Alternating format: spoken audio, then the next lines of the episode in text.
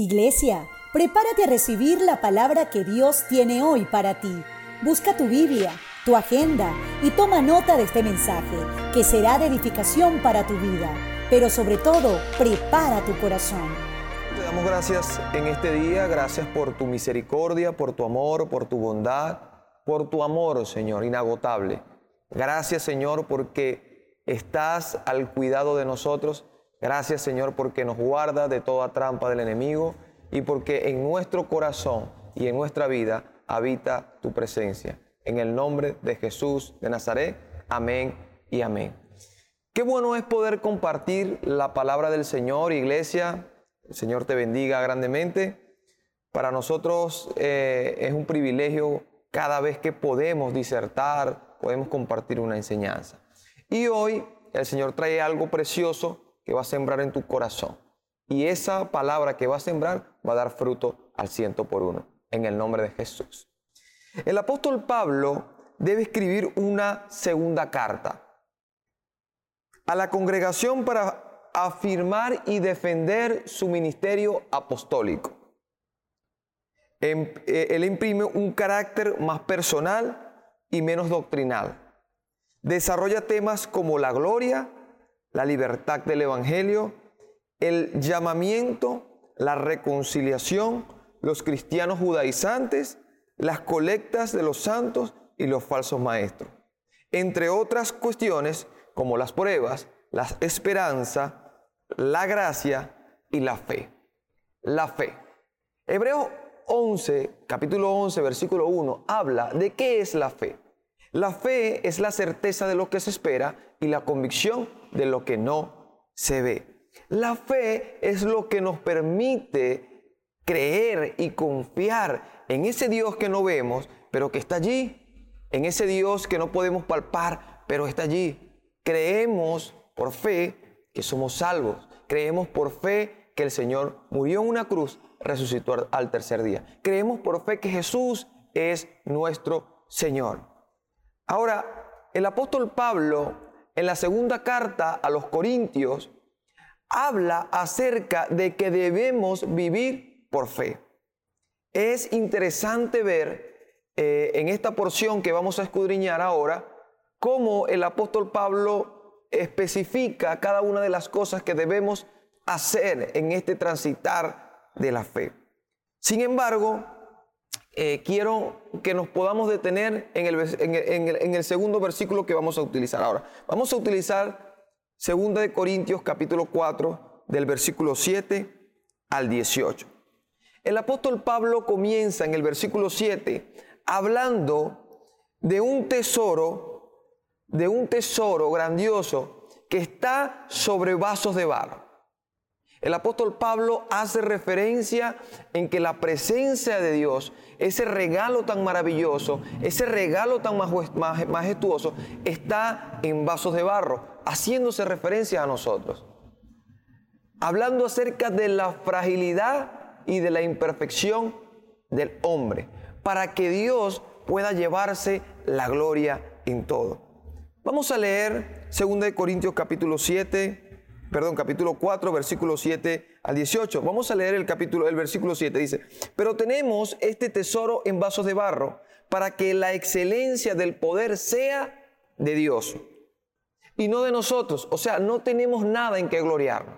Pablo comienza esta porción eh, hablando acerca de la fe, pero lo primero que él dice, no tienes nada de que gloriarte, no tenemos nada de que gloriarnos.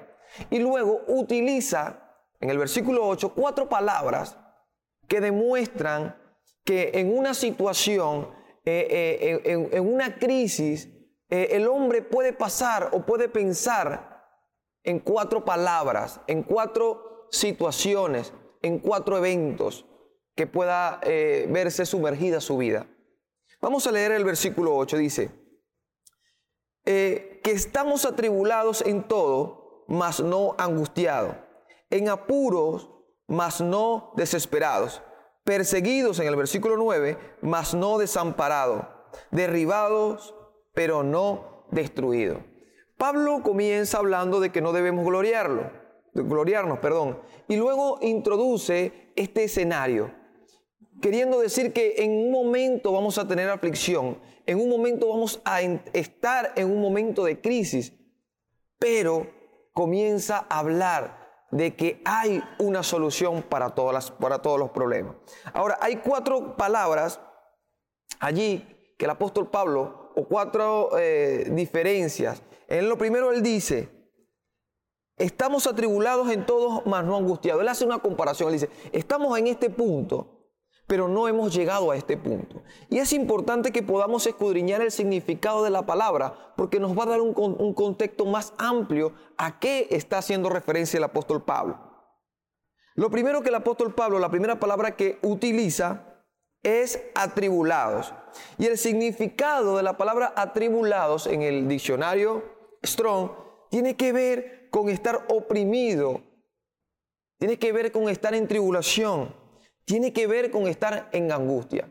Quiere decir que como venezolanos, quiere decir que como hijos de Dios estamos pasando por un momento de angustia, un momento de dificultad, un momento donde eh, podemos entender lo que Jesús dijo en su palabra.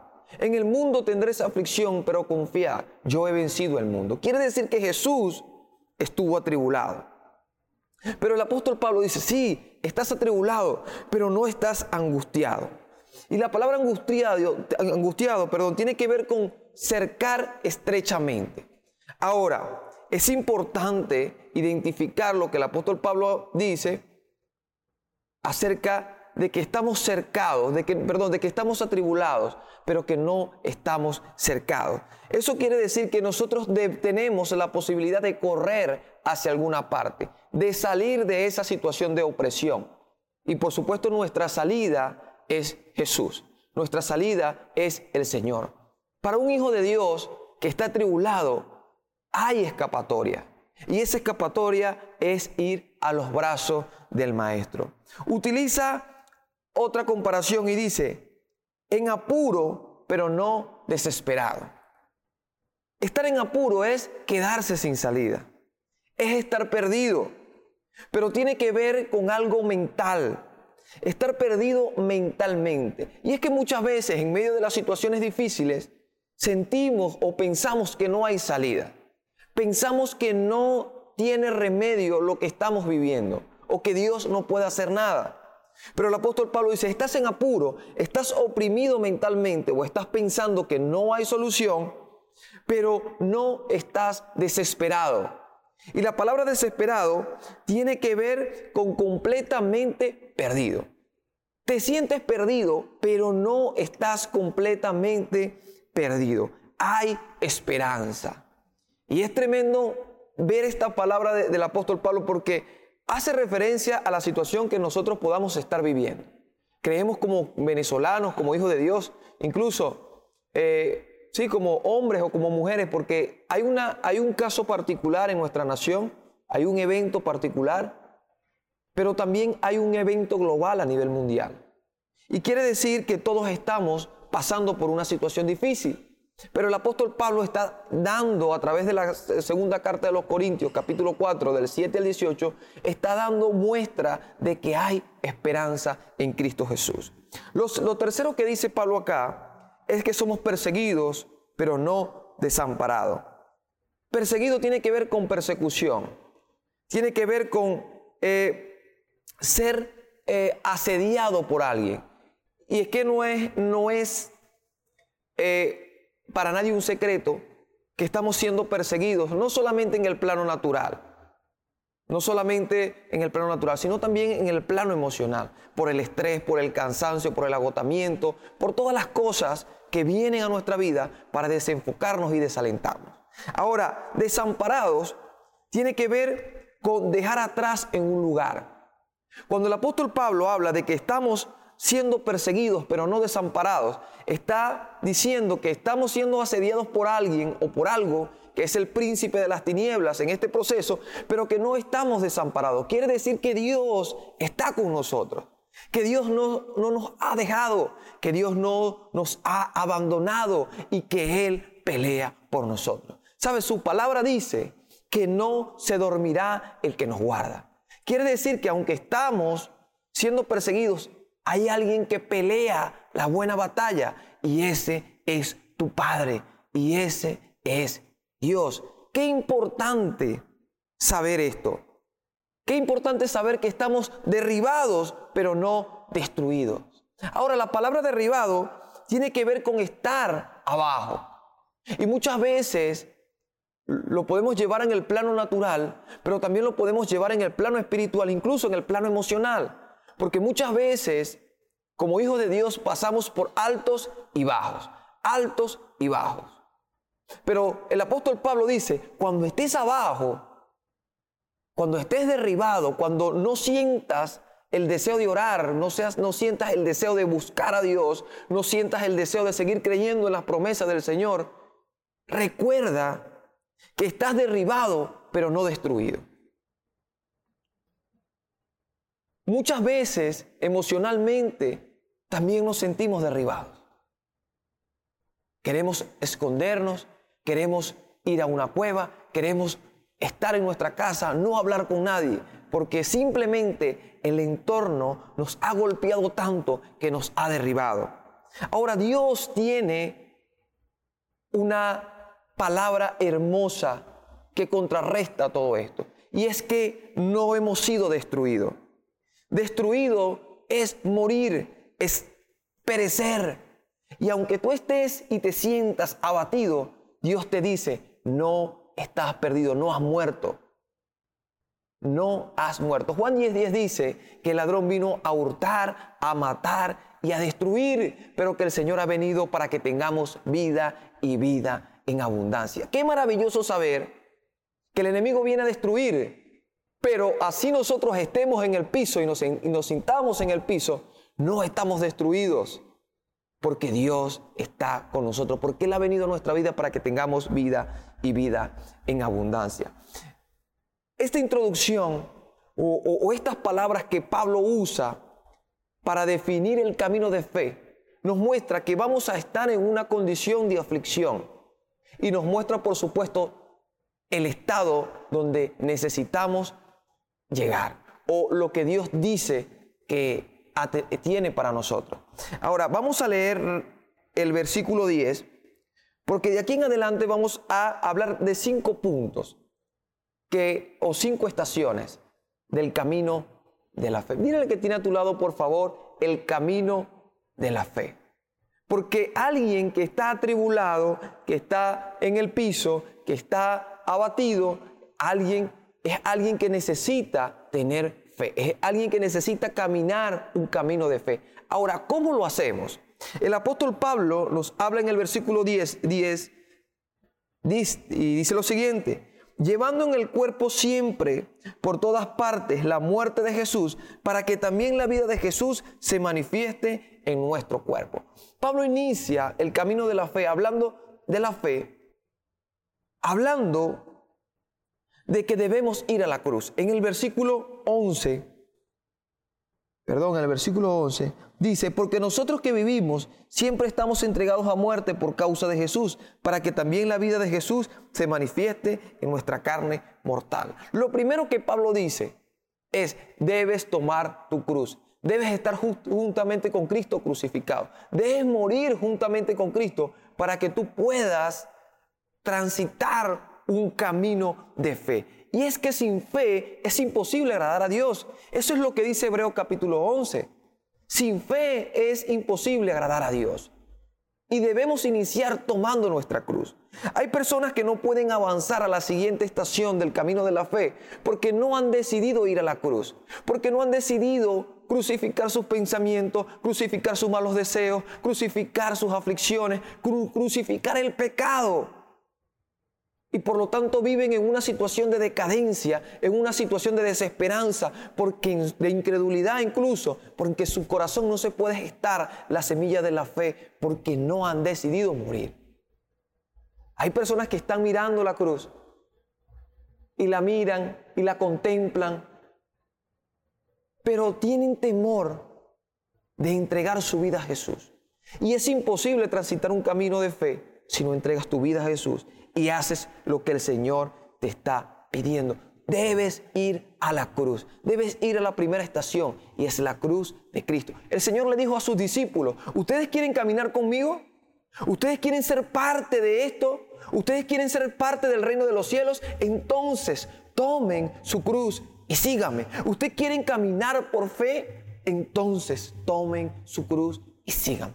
¿Qué te detiene para tomar la cruz? ¿Qué es lo que te hace frente para que tú no puedas decidir seguir a Cristo? Decidir consagrar tu vida a Dios. Porque hay personas que han confesado a Jesús, pero su vida habla de que no se han rendido a Dios, de que no han ido a la cruz.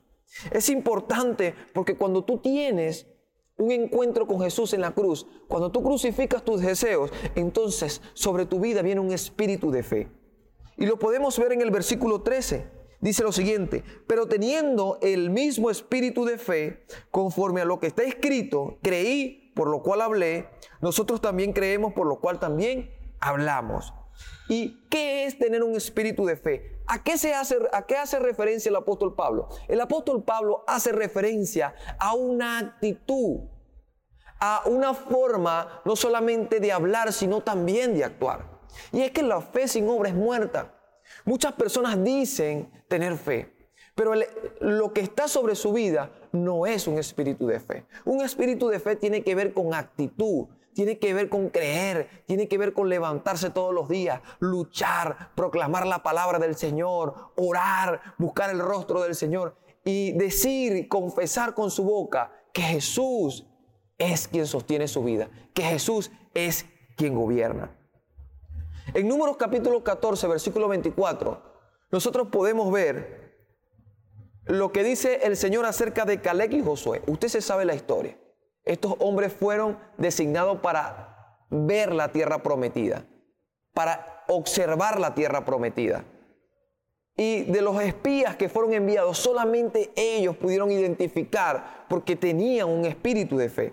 Número 14, 24 dice, pero mi siervo Caleb, por cuanto hubo en él otro espíritu y decidió ir en pos de mí, yo le meteré en la tierra en donde entró, y su descendencia la tendrá en posesión. Está hablando de que Caleb era un hombre que tenía fe, un espíritu de fe. Caminaba, veía y hablaba como un hombre de fe. ¿Qué estás hablando? ¿Cómo estás caminando? ¿Estás cabizbajo? ¿Estás abatido? ¿O estás realmente creyendo en que Dios tiene el control de nuestra nación, que Dios tiene el control en esta pandemia y que su poder se va a glorificar de una manera extraordinaria. ¿Cómo te estás comportando? Eso habla de que hay un espíritu de fe y el espíritu de fe te vaya a llevar a testificar. Porque el versículo 13 dice, en la parte B dice, creí por lo cual hablé, nosotros también creemos por lo cual también hablamos. Y es que la, tercera estación es testificar, hablar de las maravillas del Señor. Pero si no has decidido ir a la cruz, si no has decidido tener un espíritu de fe, ¿cómo vas a testificar? Es imposible testificar. Sabes, la tierra clama por la manifestación poderosa de los hijos de Dios. La tierra está clamando por tu testimonio, está, clamando porque tú hables de aquel que te sacó de la depresión, te sacó de la droga, te sacó de la tristeza, aquel que cambió tu lamento en baile. Así que te invito a que abras tu boca, confiese que Jesús es tu Salvador y comiences a predicar las buenas nuevas de salvación testificando. Porque en esta situación nuestro hombre exterior se va desgastando. Tú vives una aflicción en tu cuerpo, en tu mente y en tu corazón. Pero ¿sabes lo que está sucediendo en, tu vida? ¿Sabes lo que está ah, eh, pasando en tu corazón? El corazón, tu corazón, está avivado por Dios. Está impregnado de la presencia del Señor. Porque en medio de la opresión, el pueblo de Israel crecía y se multiplicaba. Es increíble que los procesos Dios los usa para bendecir nuestra vida. Mira lo que dice el versículo 16. Vamos a leer el versículo 16. Dice, por tanto, Nos desmayamos ante, aunque nuestro hombre exterior se va desgastando, el interior no obstante se renueva día a día. Aunque tu hombre exterior se va desgastando, aunque tu hombre exterior, aunque te cansas, aunque, aunque, aunque tu mente se agota, aunque tú tratas de tirar la toalla, ¿sabes lo que está sucediendo en tu espíritu? Se va renovando cada día con la presencia del Señor. Es importante identificar esto. Es importante identificar que solamente el Señor puede avivar tu corazón. Avivar tu corazón. Dile a la persona que tiene a, a tu lado, por favor. Dile, es necesario que tu espíritu se renueve. Repítele. Dile, es necesario que tu espíritu se renueve. Si estás solo, cierra tus ojos y dice, y di, y di conmigo, por favor, es necesario que mi espíritu se renueve. Primera de Corintios, capítulo 2, del 14 al 15, habla acerca, hace una comparación del hombre natural y el hombre espiritual. El hombre natural no puede discernir las cosas del espíritu, pero el espiritual las discierne y las juzga. Quiere decir que si tu espíritu se renueva, tú vas a vivir en una dimensión espiritual. Y no es que vas a levitar en la unción y que te vas a ir a la estratosfera, no, sino que cuando venga la circunstancia, tú vas a ir a la cruz. Cuando venga la circunstancia vas a tener un espíritu de fe. Cuando venga la circunstancia vas a proclamar al Señor y vas a confesar que Jesús te va a librar. Vas a confesar que hay salvación en Jesús. Vas a confesar que hay sanidad en Jesús. Y eso es lo más maravilloso. Porque en el versículo 17 dice, porque esta leve tribulación momentánea produce en nosotros un cada vez más excelente y eterno peso de gloria. ¿Sabes? La quinta estación o a donde Dios nos quiere llevar es a experimentar su gloria, a experimentar su poder sanador, a experimentar su poder restaurador. Y hoy quiero decirte de parte de Dios, no quiero darte una profecía según mis emociones, no quiero hablarte acerca de que todo va a estar bien, de que todo va a cambiar, de que no van a haber circunstancias. No, hoy vengo a decirte de parte de Dios que aunque haya tribulación, que aunque haya desesperación, desesperanza, aunque haya aflicción, tú tienes que confiar porque Él ya venció, porque Él conquistó la victoria en la cruz del Calvario y vas a experimentar su gloria, vas a experimentar su poder, vas a experimentar su amor, vas a experimentar la libertad que solamente el Señor puede traer sobre tu vida, porque te ama. Porque la palabra dice que antes de que tú le amaras, Él te amó primero. Y es un regalo maravilloso. Hoy quiero orar y pedirle al Señor que tú puedas transitar este camino de fe. Porque solamente los que transitan este camino de fe van a poder entrar al nuevo tiempo que Dios tiene para nuestra nación y para la iglesia en Venezuela y en el mundo. Así que te invito, por favor, a que cierre tus ojos y podamos orarle a Dios. Porque, sabes, Jesús es el autor y consumador de la fe. Solamente Él puede darte fe. Tú puedes ir a otros dioses, pero ninguno te va a dar lo que Jesús te, puede dar. Así que te invito allí que tú puedas cerrar tus ojos y podamos orar al Padre para que Él derrame sobre ti un espíritu de fe, una actitud diferente transforme tu corazón. Padre, en el nombre de Jesús, hoy te damos gracias por tu palabra, porque tu palabra trae libertad, tu palabra trae cambios, tu palabra trae transformación sobre nuestras vidas. Señor, y hoy decidimos creer no lo que dice el hombre, Hoy decidimos creer no lo que dicen las noticias, hoy decidimos creer no lo que dicen los políticos, sino lo que dice tu palabra. Porque cielo y tierra pasará, pero tu palabra permanecerá. Permite, Señor, que como hijos tuyos, Señor, podamos estar cimentados en tu palabra, podamos estar fortalecidos en tu palabra, podamos proclamar tu palabra, porque a través de ella te conocemos, a través de ellas entendemos cuál es el propósito para nuestra vida y a través de ella encontramos esperanza. Espíritu Santo de Dios, obra en cada, en cada corazón, obra en cada vida. En el nombre de Jesús, amén y amén. Iglesia, el Señor te bendiga en gran manera. Te invito a que tú puedas meditar en, en esta enseñanza o en esta porción de la palabra, segunda de Corintios capítulo 4, versículo 7 al 18. Escudriña, no te quedes con esto, escudriña y pide al Espíritu Santo que siga transformando tu corazón. Dios te bendiga.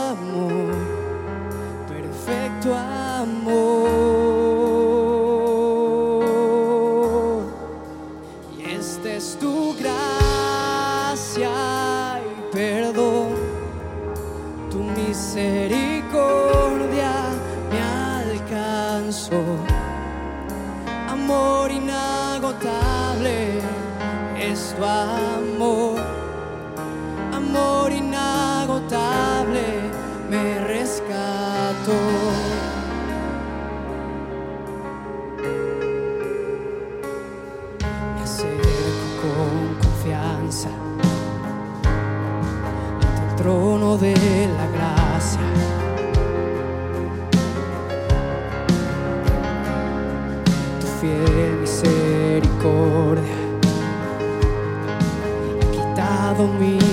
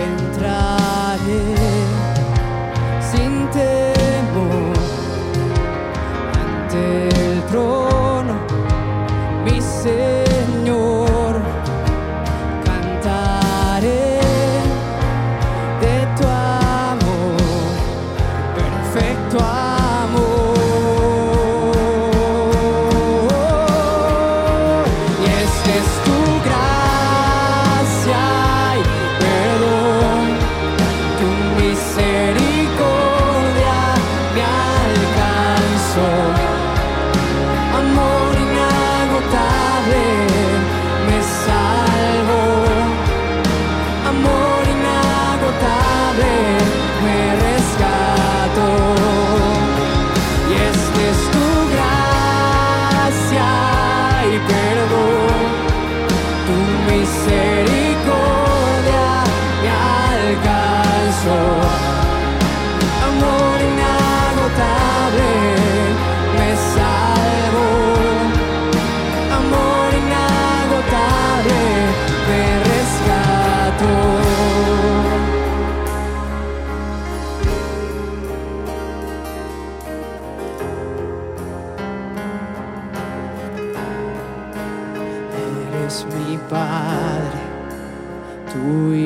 tu amor eterno me alcanzó, tu misericordia me levantó y a la muerte venció, y a la muerte venció. Él es mi Padre, tu Hijo soy. Tu amor eterno tu misericordia. Me levantó y a la muerte.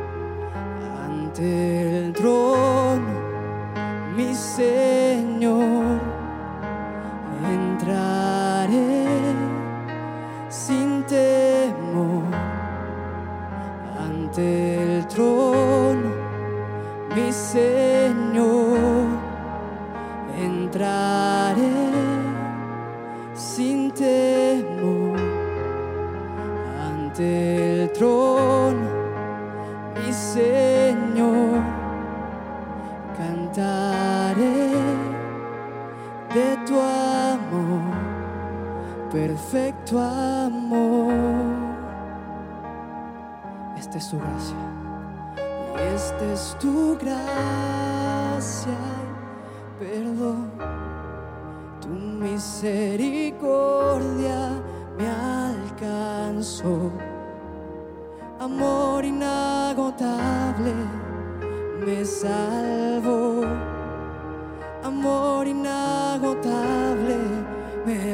Rescató. Amor, amor inagotable me salvó.